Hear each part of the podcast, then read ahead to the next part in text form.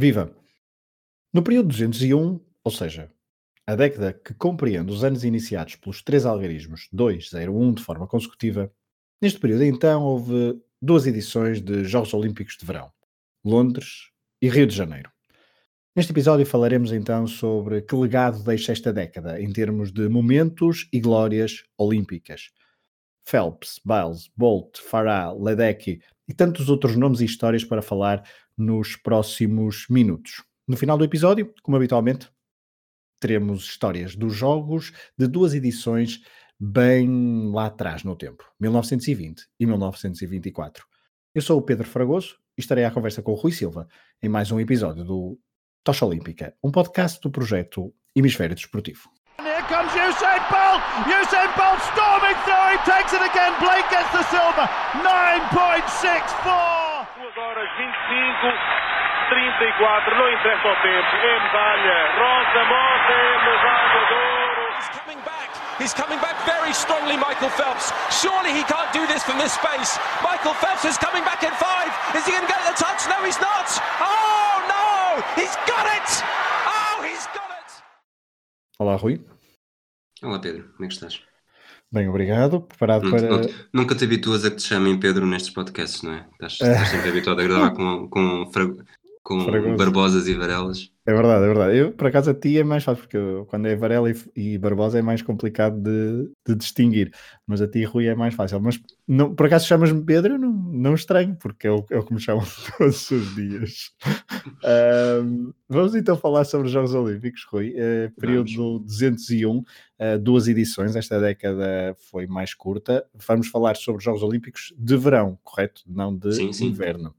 Uh, porque uh, acho que a partir, a partir, de, setembro, depois dos Jogos Paralímpicos, uh, talvez tenhamos tempo para para, para nos dedicarmos aos Jogos de Inverno. Ok, eu não sou grande especialista nem entusiasta dos desportos de inverno, apesar de quando eles decorrem espreitar sempre o que de mais interessante se passa. Rui, se tivesses que escolher assim muito rapidamente, 2012 ou 2016, qual foi a tua edição preferida?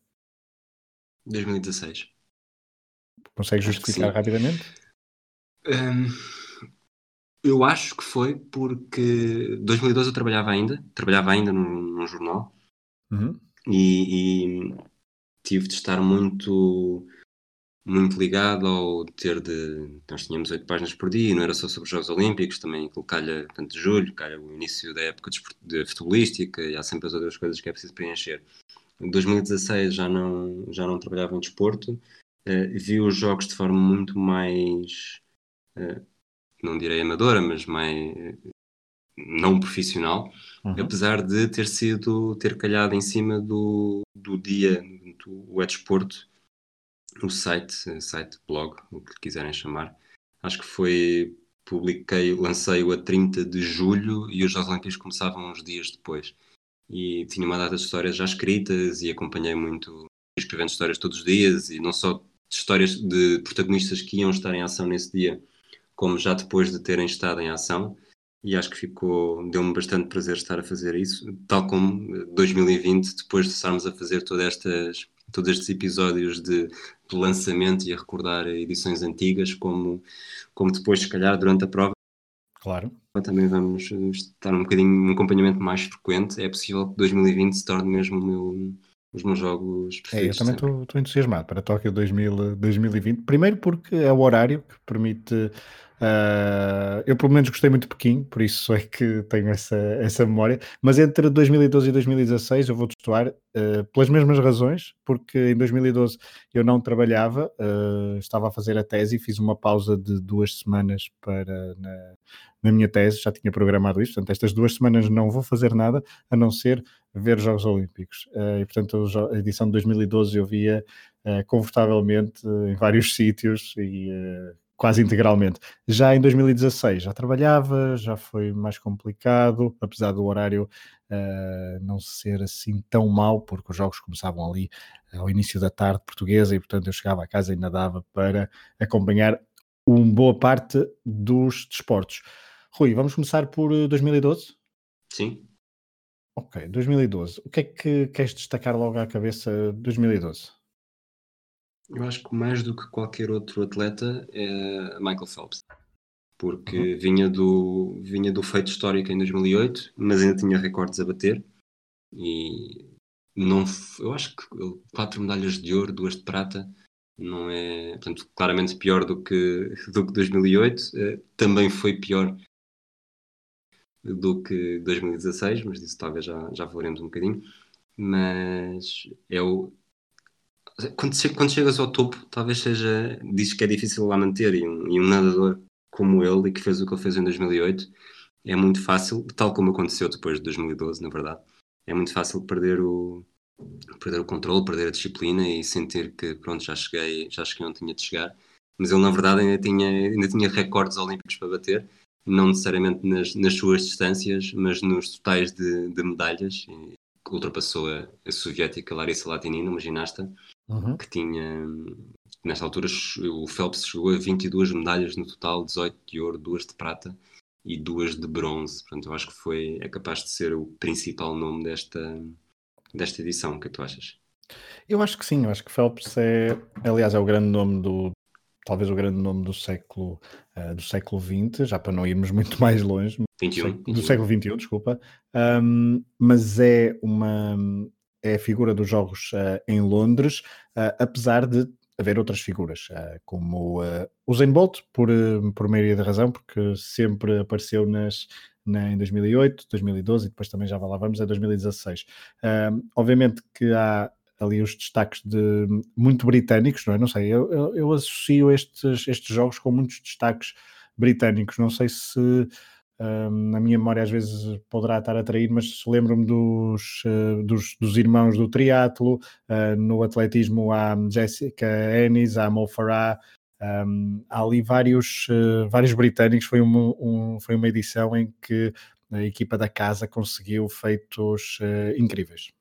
Sim, é, é outra coisa que nós também vamos falar no, no próximo episódio, que é o impulso Exato. que organizar uma, uma edição te dá para, para conseguir bons resultados e não só isso, também o, eu acho que o, nós também estamos muito mais sujeitos um, a acompanhar histórias porque a imprensa está, está muito concentrada no a história do menino da casa, a história da menina da casa Uhum. e de como, de como conseguiram grandes resultados, sendo todos os nomes que tu disseste, quer dizer, os, os, os irmãos Brownlee não disseste o nome, mas acho que Exato. as pessoas também se lembram, se lembram deles, até porque também, desde então, também têm tido alguns vídeos de, de fraternidade importante em momentos de competição.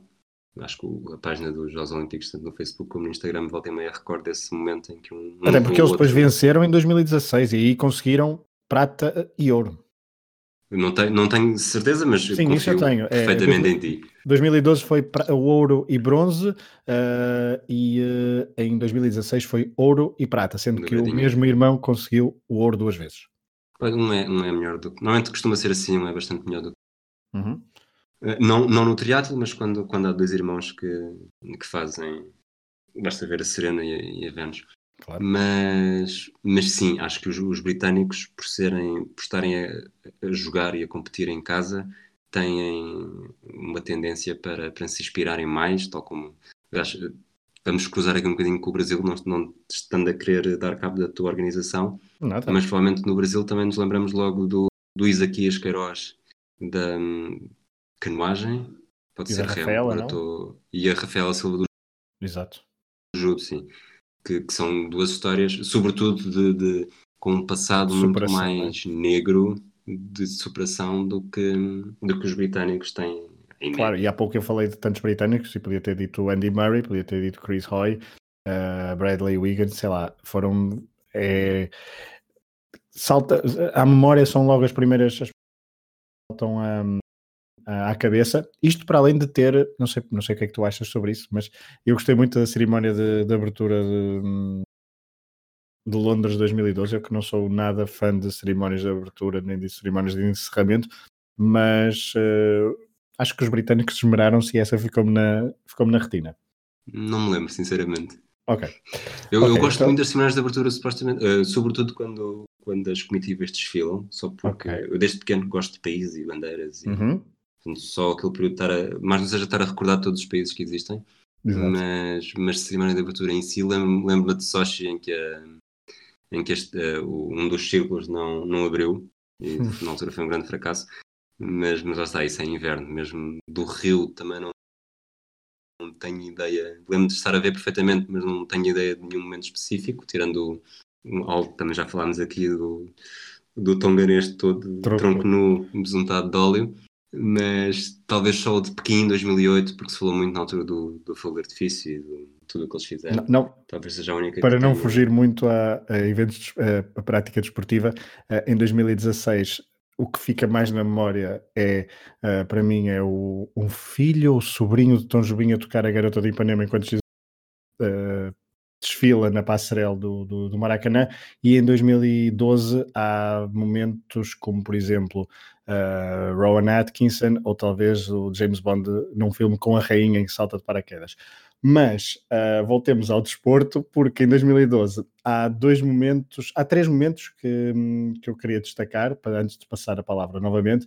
Um que é há uma desqualificação de oito jogadoras de badminton por, por uh, são chinesas e sul-coreanas, porque na fase de grupos ou nas eliminatórias uh, de forma propositada uh, fizeram, jogavam badminton ao nível pior do que eu, e, portanto, de propósito, perderam pontos para não encontrar adversárias na fase, nas fases seguintes, as adversárias mais fortes, foram desclassificadas. Depois também há aquela célebre história da.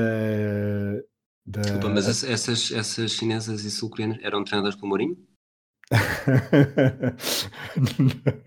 Olha, zero, zero título. Um, mas não.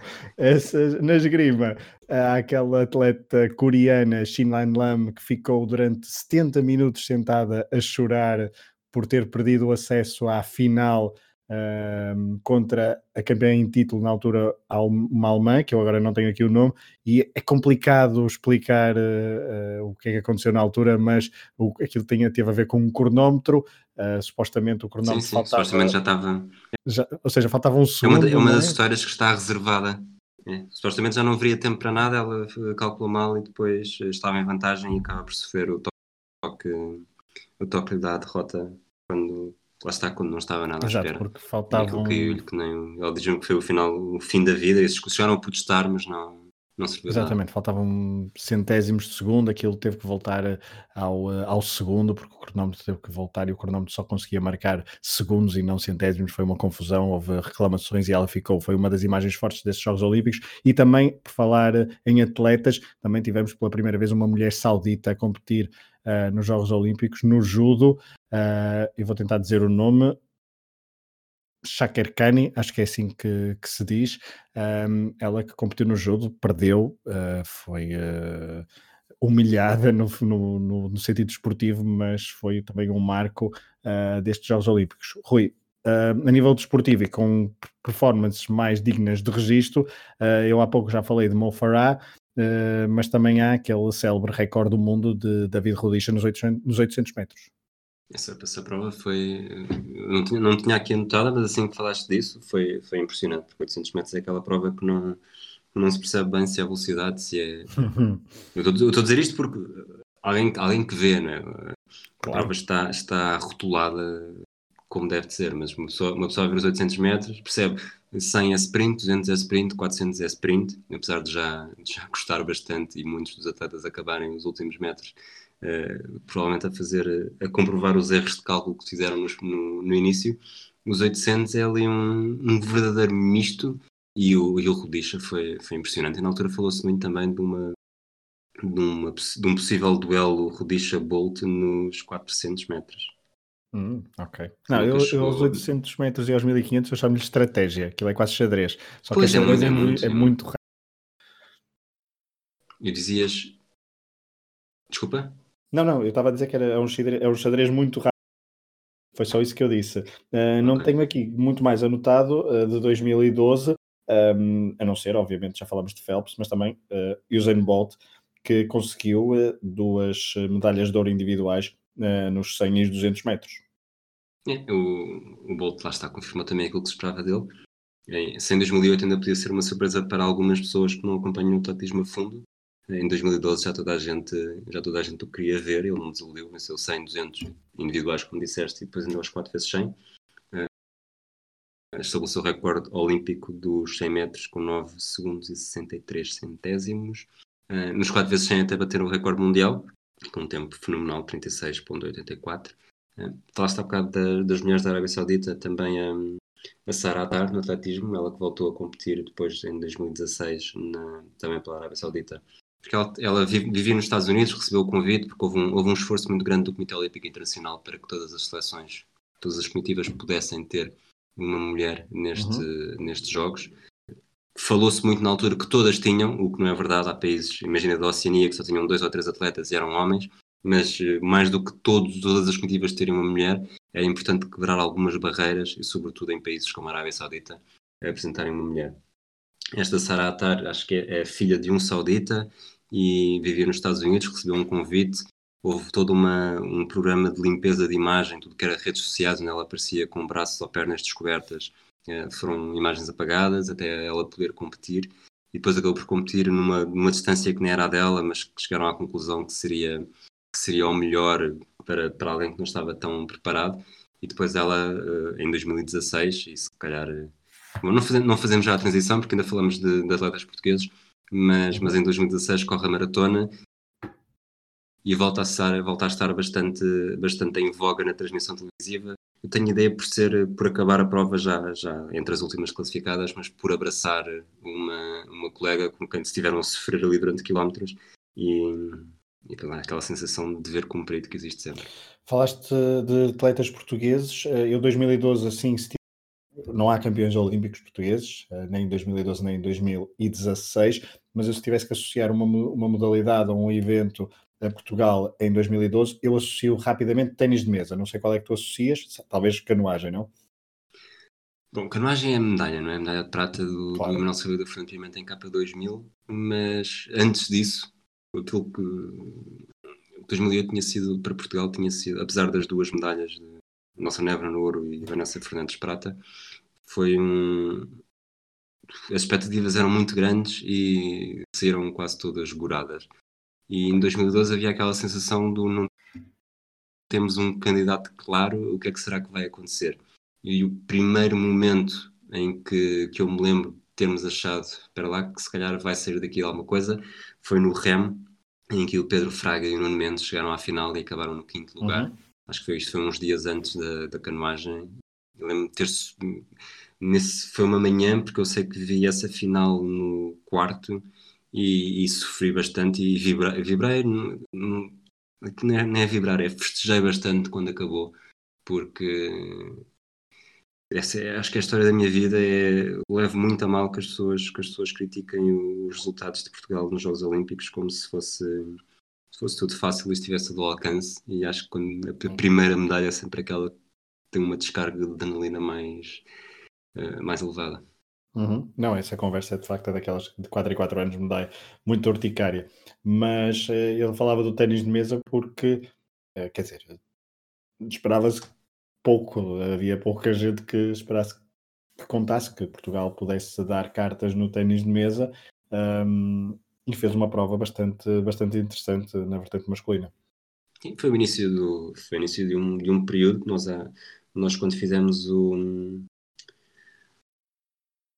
quando fizemos o episódio 201 no desconto de tempo, não, não falámos de ténis de mesa, mas também podíamos uhum. ter falado, porque há, há, vários resultados, inclusive em Portugal, na altura com, com o Primeiro-Ministro Pedro Passos Coelho, no, acho que no pavilhão Atlântico, também a vibrar na, nas primeiras filas. Uh, tivemos resultados muito bons durante este, durante este período. Uma modalidade que não é, não é tradicional, não tem grande tradição em Portugal, mas, mas sim, fizemos, fizemos excelentes resultados. Queres passar já para 2016 ou ainda queres Vamos para 2016, acho que sim. Vamos para 2016, Rio de Janeiro. Um, uns jogos dos quais já falamos com mais uh, particular atenção num dos episódios anteriores, quando tivemos aqui um, o Rui a conversar com o Hugo Tavares da Silva, uh, ele, jornalista que esteve então a cobrir um, esta edição dos Jogos Olímpicos. Rui, há pouco tu falavas do, do Michael Phelps. Michael Phelps não competiu em nenhum Mundial entre 2012 e 2016 2006, uh, Mundial de Natação, obviamente, e depois chegou uh, ao Rio de Janeiro e conquistou cinco ouros e uma medalha de prata. A medalha de prata que ele conquistou foi uma coisa assim eh, bastante surreal, ou pelo menos divertida de se ver, porque foi uma medalha de prata a dividir por três. E aquele pódio teve quatro, um, quatro uh, atletas, um no primeiro lugar, um homem, uh, um rapaz ainda, um teenager uh, de Joseph Singapura. Schooling. Exatamente, obrigado um, que era um, sempre foi um fã de Michael Phelps, e depois na, na, no pódio, no segundo lugar do pódio, uh, três atletas, uh, um húngaro, que agora me escapa o nome, um sul-africano e Michael Phelps. Eu não sei, não sei o nome do húngaro, mas o primeiro nome que veio à cabeça foi Laszlo Shep, porque cada vez é que se fala é de. É, é, pois, cada vez que se fala de natação húngara é o húngara é Laszlo exatamente. É, se, for, se for mulher é Katin Kosu, é, homem o Laszlo Shep. Já viste o que é que é o, quem, chega, quem chega a uma medalha de prata nos Jogos Olímpicos não é mau. Já viste o que é, é este, os netos destes, destes dois atletas vão. Isto, pera, tu tiveste o mesmo degrau do pódio que o, que o Michael Phelps, aquele que tem 28 medalhas. É, é espetacular. E sim, uh, agora mais a sério, uh, o Phelps mais uma vez elevou, elevou a fasquia. Não foi o único neste, nestes Jogos Olímpicos a mostrar que realmente é, é dominador mas depois de toda depois de tudo o que passou nestes quatro anos em que, em que talvez tenha, tenha finalmente vivido a adolescência que, que nunca teve. que abdicou para, para chegar ao, ao apogeu olímpico e desportivo eh, teve uma nova vida, teve uma segunda vida e mostrou que era tão bom na segunda como na primeira. E as cinco medalhas de ouro e uma de prata estão aí para, para comprová-lo Uh, mas talvez não tenha sido o americano com maior destaque nesta edição de 2016, isto porque na ginástica, uh, Rui, apareceu uh, uma tal de Simone Biles.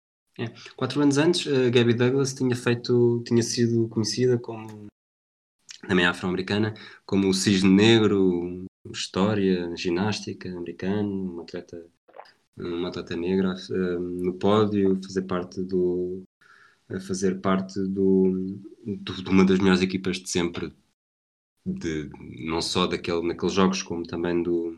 As americanas, na verdade, só começam a ser muito, muito boas, talvez na década de 70, início de 80. E, e, e quatro anos depois, a Simone Biles demonstra que não é.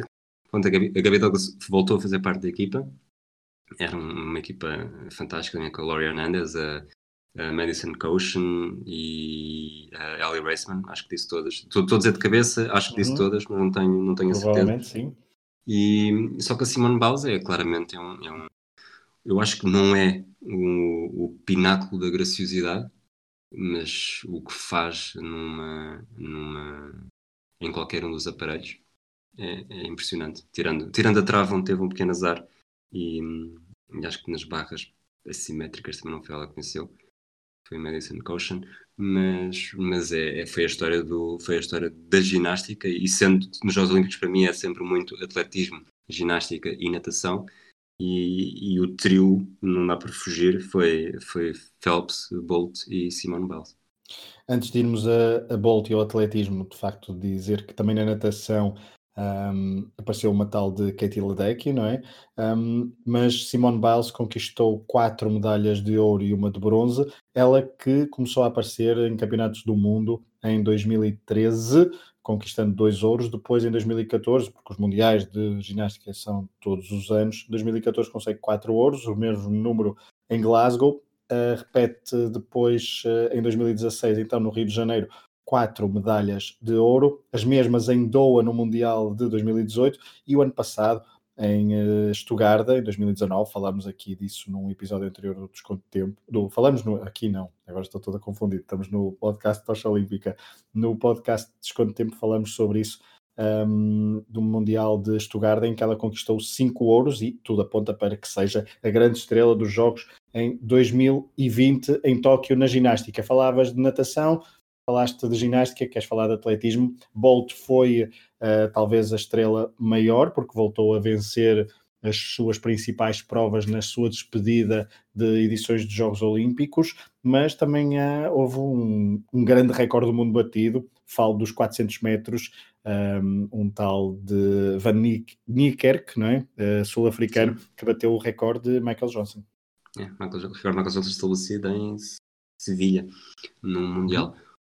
O Wade Van Nicker, que tinha uma, que a treinadora era uma, uma octogenária chamada Hans Botha, que, que estava lá também e foi uma das histórias mais, mais emocionantes, do, uhum. comoventes destes Jogos Olímpicos. Eh, do Usain Bolt, ele voltou a fazer o. voltou a completar o, o hat-trick, uh, chamemos assim, Apesar mas de... talvez como, como nunca antes sentiu-se em qualquer uma das provas que, mas espera lá, será que ele vai mesmo ganhar desta vez?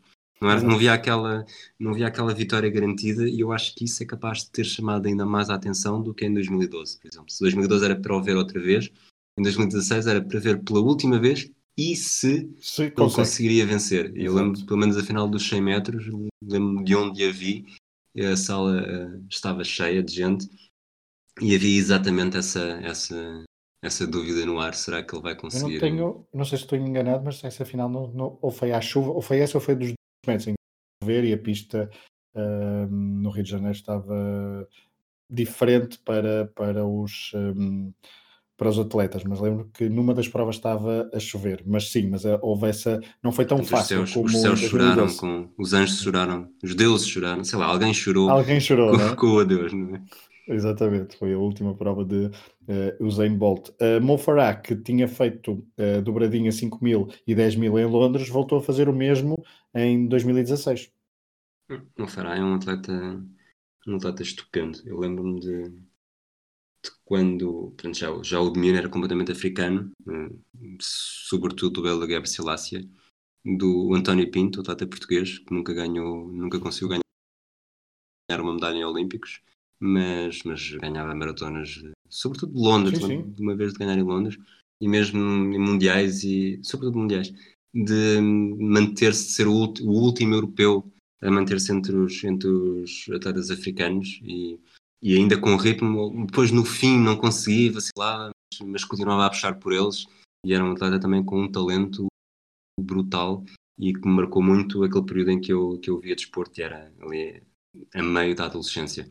O Mofará, obviamente que tem, que tem, que não é, como é que eu posso dizer isto sem ser mal interpretado? É, não é, tem, ele é britânico, mas tem descendência, é descendente, já não sei exatamente que país é que é, não sei se é Somália, se é Etiópia. Hum, eu vou uh, confirmar enquanto falas. Pronto, eventualmente depois também podíamos cortar isto, mas uh, estou aqui uhum. a pôr os pés pelas mãos mas, mas não deixa de ser, é britânico para todos os efeitos, tal como o Loldeng também é, também é britânico no, basquetebol, e, e é curioso ver, porque eh, neste, nestes jogos há sempre muito eh, a estratégia dos etíopes e a estratégia dos canianos, e não, há, não tenho dúvida nenhuma, isso percebia-se, que eles queriam fazer-lhe a folha eh, de todas as formas efetivas possíveis, e é também é por isto que não interessa ele ser britânico ou não. É, era alguém que estava a correr sozinho, não tinha a ajuda de um compatriota.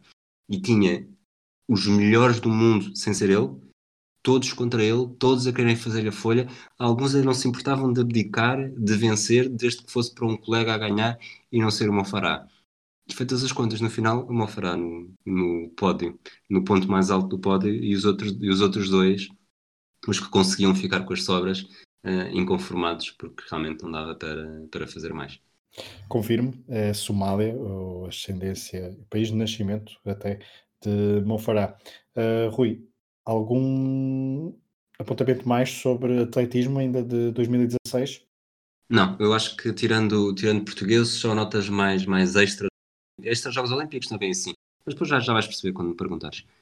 Ok, então uh, eu tinha aqui também uh, anotado a primeira medalha de Fiji. Não sei se tinhas essa, essa nota aí, porque venceram no, nos Sevens, no, no, no rugby. Uh, também a primeira medalha de Porto Rico, a primeira medalha de ouro, com uma surpresa no ténis, Mónica Puig.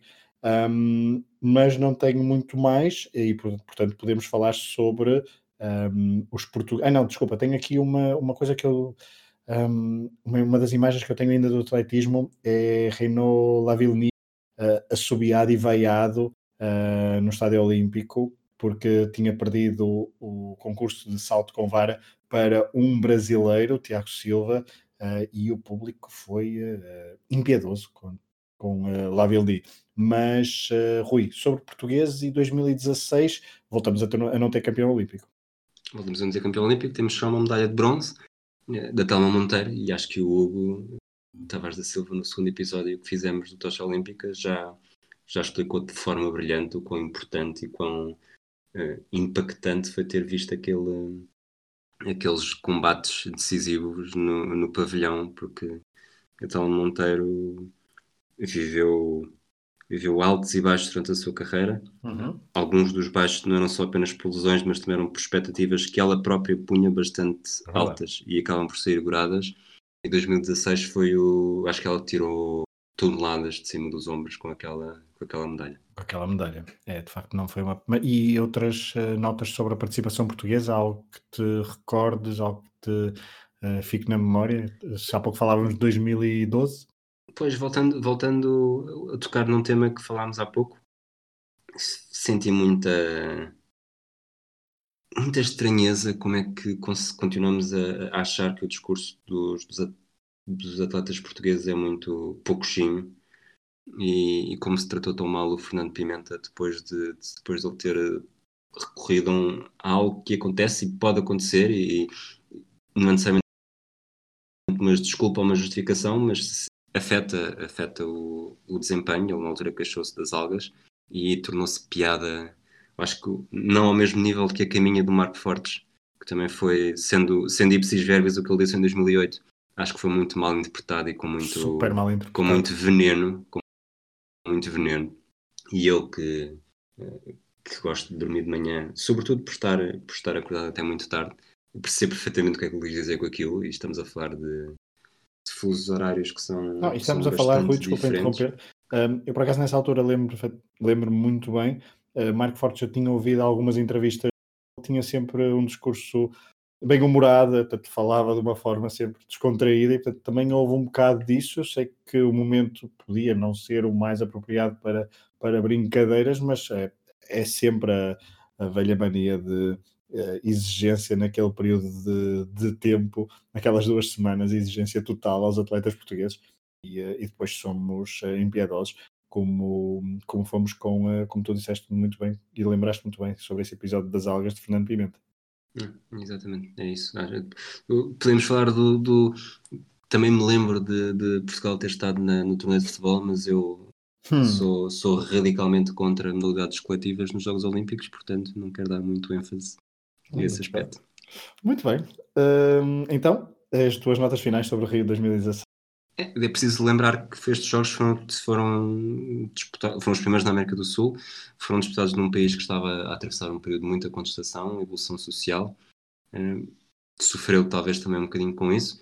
Uh, o, próprio, o próprio planeta, o próprio mundo estava a passar por uma fase por uma crise grande, não só de, de, refugiados, tanto que há uma equipa, pela primeira vez há uma equipa de refugiados a competir, um, são vários atletas, mas a, a nadadora síria Yusra Mardini, que teve uma história de um naufrágio no, no Mediterrâneo, ela e a irmã saltaram da estação para tentar levá-la a bom porto e nadaram durante horas, ela entretanto desistiu porque ficou sem forças, a irmã mais velha que continuou na água, uh, foi uma história que foi muito divulgada e ela acabou por ser a, a, a cara desta, desta equipa de refugiados, mas também do equipa de atletas olímpicos independentes, em que destaco um, um atirador uh, do Kuwait, Faid Al-Deani, que não pôde participar pelo Kuwait por uma série de, de problemas uh, diplomáticos, digamos assim. O Kuwait não participou nesta, nestes Jogos Olímpicos, portanto, os atletas do Kuwait que quiseram competir foi pela bandeira dos atletas olímpicos independentes. Ele venceu a medalha de ouro e, e, ficou muito, muito, muito incomodado. Ele já tinha, era um atleta experiente, tinha vencido duas medalhas de bronze pelo Kuwait, uma em 2000 e outra em 2012, e, e ficou muito incomodado por não poder ouvir o hino dele, o hino do Kuwait, na, na cerimónia do pódio, e até que foi um bocado contrariado para, para a cerimónia do pódio. Bom, fechamos o pano então sobre este período 201, em que olhamos para a década 2010-2019 uh, de edições de Jogos Olímpicos de, de verão, ou seja, as duas, Londres 2012 e Rio de Janeiro 2016. Como é hábito no, nos episódios do Tocha Olímpica, terminamos com histórias de edições anteriores do, uh, dos Jogos Olímpicos de Verão, ou seja, haveremos de voltar a 2012 e 2016 no, com, outra, com outra perspectiva, mais lá para a frente, se calhar mais perto de 2020 em Tóquio. Uh, vamos agora, Rui, às histórias então e vamos para a década de 20, mas do século 20, portanto, os loucos anos 20. No último episódio falamos da edição de 1912 e saltamos já para a edição de 1920, porque não houve Jogos Olímpicos de Verão de 1916 devido à Primeira Grande Guerra Mundial. 1920, edição em Antuérpia, na Bélgica, uh, 156 eventos de 22 desportos, começaram a 14 de agosto e terminaram a 12 de setembro, ou seja, bem mais curtos que as primeiras edições de que falamos nos anteriores episódios do Tocha Olímpica. Rui, a primeira história, tu queres nos falar de alguém que competia em casa, era um atleta belga, então, e que já ia para a sua terceira participação olímpica nos Jogos de 1900. Sim. Uh, sabes, sabes dizer-me o nome dele? Não. Sabes Tens, porquê? Tem... Diz. Não, porque eu perdi aqui a minha nota, mas, mas se quiseres eu digo-te o nome dele, mas, mas estás-me a perguntar porquê? Pela pronúncia? Exatamente, exatamente. Ah, ok, ok. Que é para seres o primeiro a dizer, assim, se eu, se eu, se tu errares. Se, se, se eu disser asneira, foi só, estou só a repetir o que tu disseste. Ok, então eu vou tentar, eu vou tentar o meu melhor, já me lembro. Victor Boan, é isso? Ok, pronto, pode ser. Fica, a partir de agora eu vou chamar-te, como já disseste o nome, é o Victor. É, ele foi o, foi o primeiro atleta a fazer o juramento olímpico. Eu acho que isso é o mais importante deste, deste caso. Então, como tu disseste, ele era a terceira participação olímpica, tinha estado em Londres em Londres 1908 e vencido uma medalha de prata e em Estocolmo 1912 a medalha de bronze, sempre no, no polo aquático. E, e como tu disseste também, bastante, bastante bem para justificar a ausência do, de falarmos de 1916, tinha havido a Grande Guerra e, e este era o primeiro grande evento desportivo depois do, depois do final da guerra. E achou-se que era preciso afirmar o desporto como, como a união entre nações. Portanto, o, o primeiro texto do juramento olímpico eh, é nós juramos, e foi isto que o, que o Vitor disse na altura, nós juramos, vamos participar nos Jogos Olímpicos com um espírito de cavalheirismo pela honra do nosso país e pela glória do desporto. Então é um, uma frase bastante diplomática que dá para, dá para ser entendida de várias formas, mas que afasta todo, toda a fricção que tinha resultado do tinha provocado e resultado do conflito. Ele tem uma história bastante interessante também. Ele, apesar de lá está, 1908 1912 polo aquático, em 1920 competiu na esgrima, ele tinha sido voluntário na Grande Guerra, aprendeu a pilotar aviões, chegou a transportar a Rainha Isabel da Bélgica, um, foi campeão nacional de Jiu-Jitsu, campeão europeu de patinagem de velocidade. Eh, quando era novo, bastante novo, tinha vencido um concurso de beleza para bebés e, e mais tarde, como jornalista, cobriu os Jogos Olímpicos de Berlim e mais tarde ainda, depois da Segunda Guerra Mundial, foi presidente do Comitê Olímpico Belga. Portanto, foi uma escolha bastante, bastante acertada para fazer o para ser a primeira voz do juramento olímpico, que entretanto já sofreu várias alterações ao texto. Vamos para a segunda história deste, desta edição de 1903 histórias. O nome, este não parece assim tão complicado, acho que vais pedir para. Uh, para o Filipe Padeiro. Exato. Um, no mundo contemporâneo, Rui, fala-se muito de, de, prémios individuais, mas eh, ainda não criaram o Prémio Nobel do Desporto. Mas houve alguém laureado com o Nobel que esteve nesta edição dos Jogos, Rui? Uh, não necessariamente por essa ordem. Por essa ordem, sim. exatamente, por ao contrário. Mas sim, a ordem... estamos a falar de, de Philip Baker, portanto, quando eu gostava de brincar quando disse Filipe Padeiro. Ele foi medalha de prata nos 1500 metros, teve uma, uma prova bastante altruísta, porque ajudou bastante o, o seu compatriota Albert Hill a vencer o ouro. Eh, e depois esquecendo do desporto. Ele foi um dos responsáveis pela formação da Liga das Nações, uh, eleito para o Parlamento Britânico em 1929, e entre 36 e 70 acumulou diversos cargos em gabinetes de maior importância do, do governo uh, britânico. Em 1947 assumiu a organização do, dos Jogos Olímpicos de Londres, que se realizariam no ano seguinte, e em 1959 recebeu o Prémio Nobel da Paz pelo trabalho que fez em prol do desarmamento nuclear multilateral.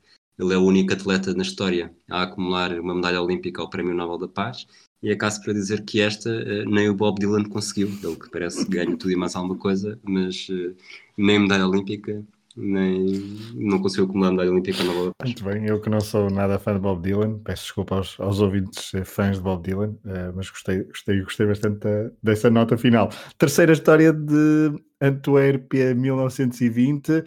Uh, 100 anos, 100 anos antes da, da estreia do surf. O surf fará sua estreia nos Jogos Olímpicos em Tóquio. Rui, e eu estou aqui a falar de surf 1920. O que é que isto tem a ver?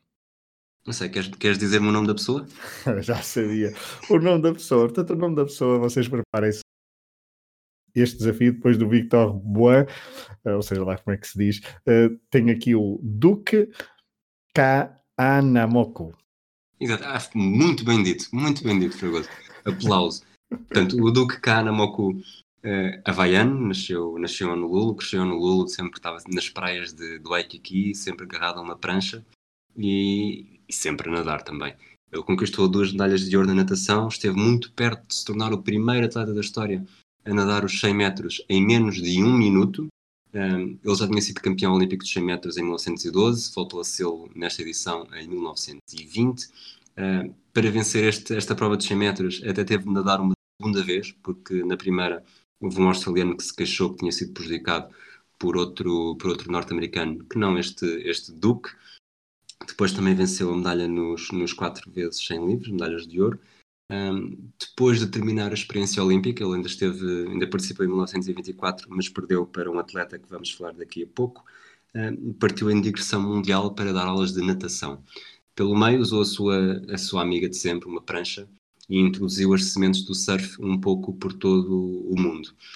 Um último detalhe, antes de, de partirmos para Paris 1924, ele em 1925 graças à sua prancha, salva oito homens de um naufrágio na Califórnia. É curioso esta expressão. Ele fez piscinas para trás e para a frente, salvava as pessoas e deixava-as na praia.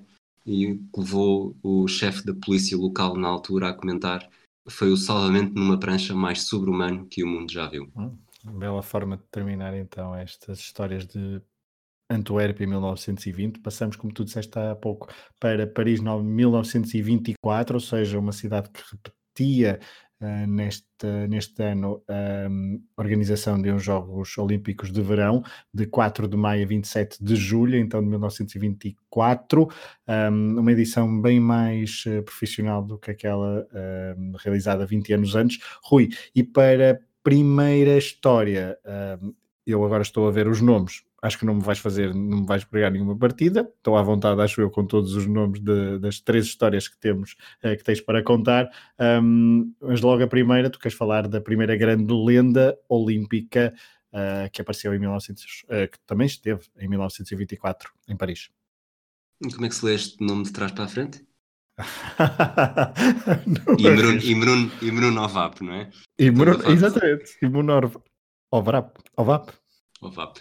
É, Pav, Pavnur, meu finlandês. O que aproveito para fazer uma, um pequeno parênteses e, e, publicidade também muito escandalosa. Estas uhum. histórias também já começaram a ser publicadas. Estava, no... a, estava, a pensar, estava a pensar deixar a publicidade para o fim, mas faz agora. Não, mas é, é para justificar, e, porque okay. também passei por este problema quando estava as histórias no. Não, tu vais, vais falar disso no fim, que é uh, interessam-nos interessam as histórias de atletas que toda a gente conhece as histórias mais famosas, os melhores atletas, as rocambolescas, as outras. Eu aqui, tanto para 1920 como 1924, trouxe apenas três. Eu fiz alguma seleção até para não encher muito isto, mas, mas há de haver edições em que um atleta pode ganhar seis ou sete medalhas e não vai ser referência, porque prefiro dar destaque a outra que tenha uma história um bocadinho mais, mais caricata ou com um passado mais interessante.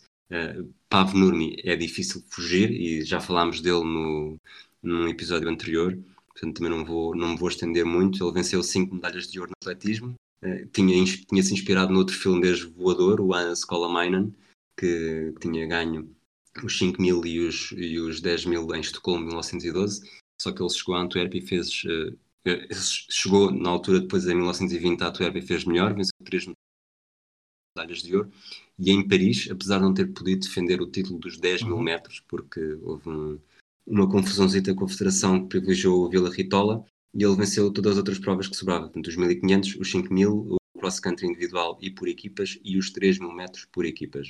Aqui o mais interessante é que ele venceu os 1500 e os 5000 metros no mesmo dia, com apenas uma hora de intervalo, e ia bater o recorde do mundo em ambas.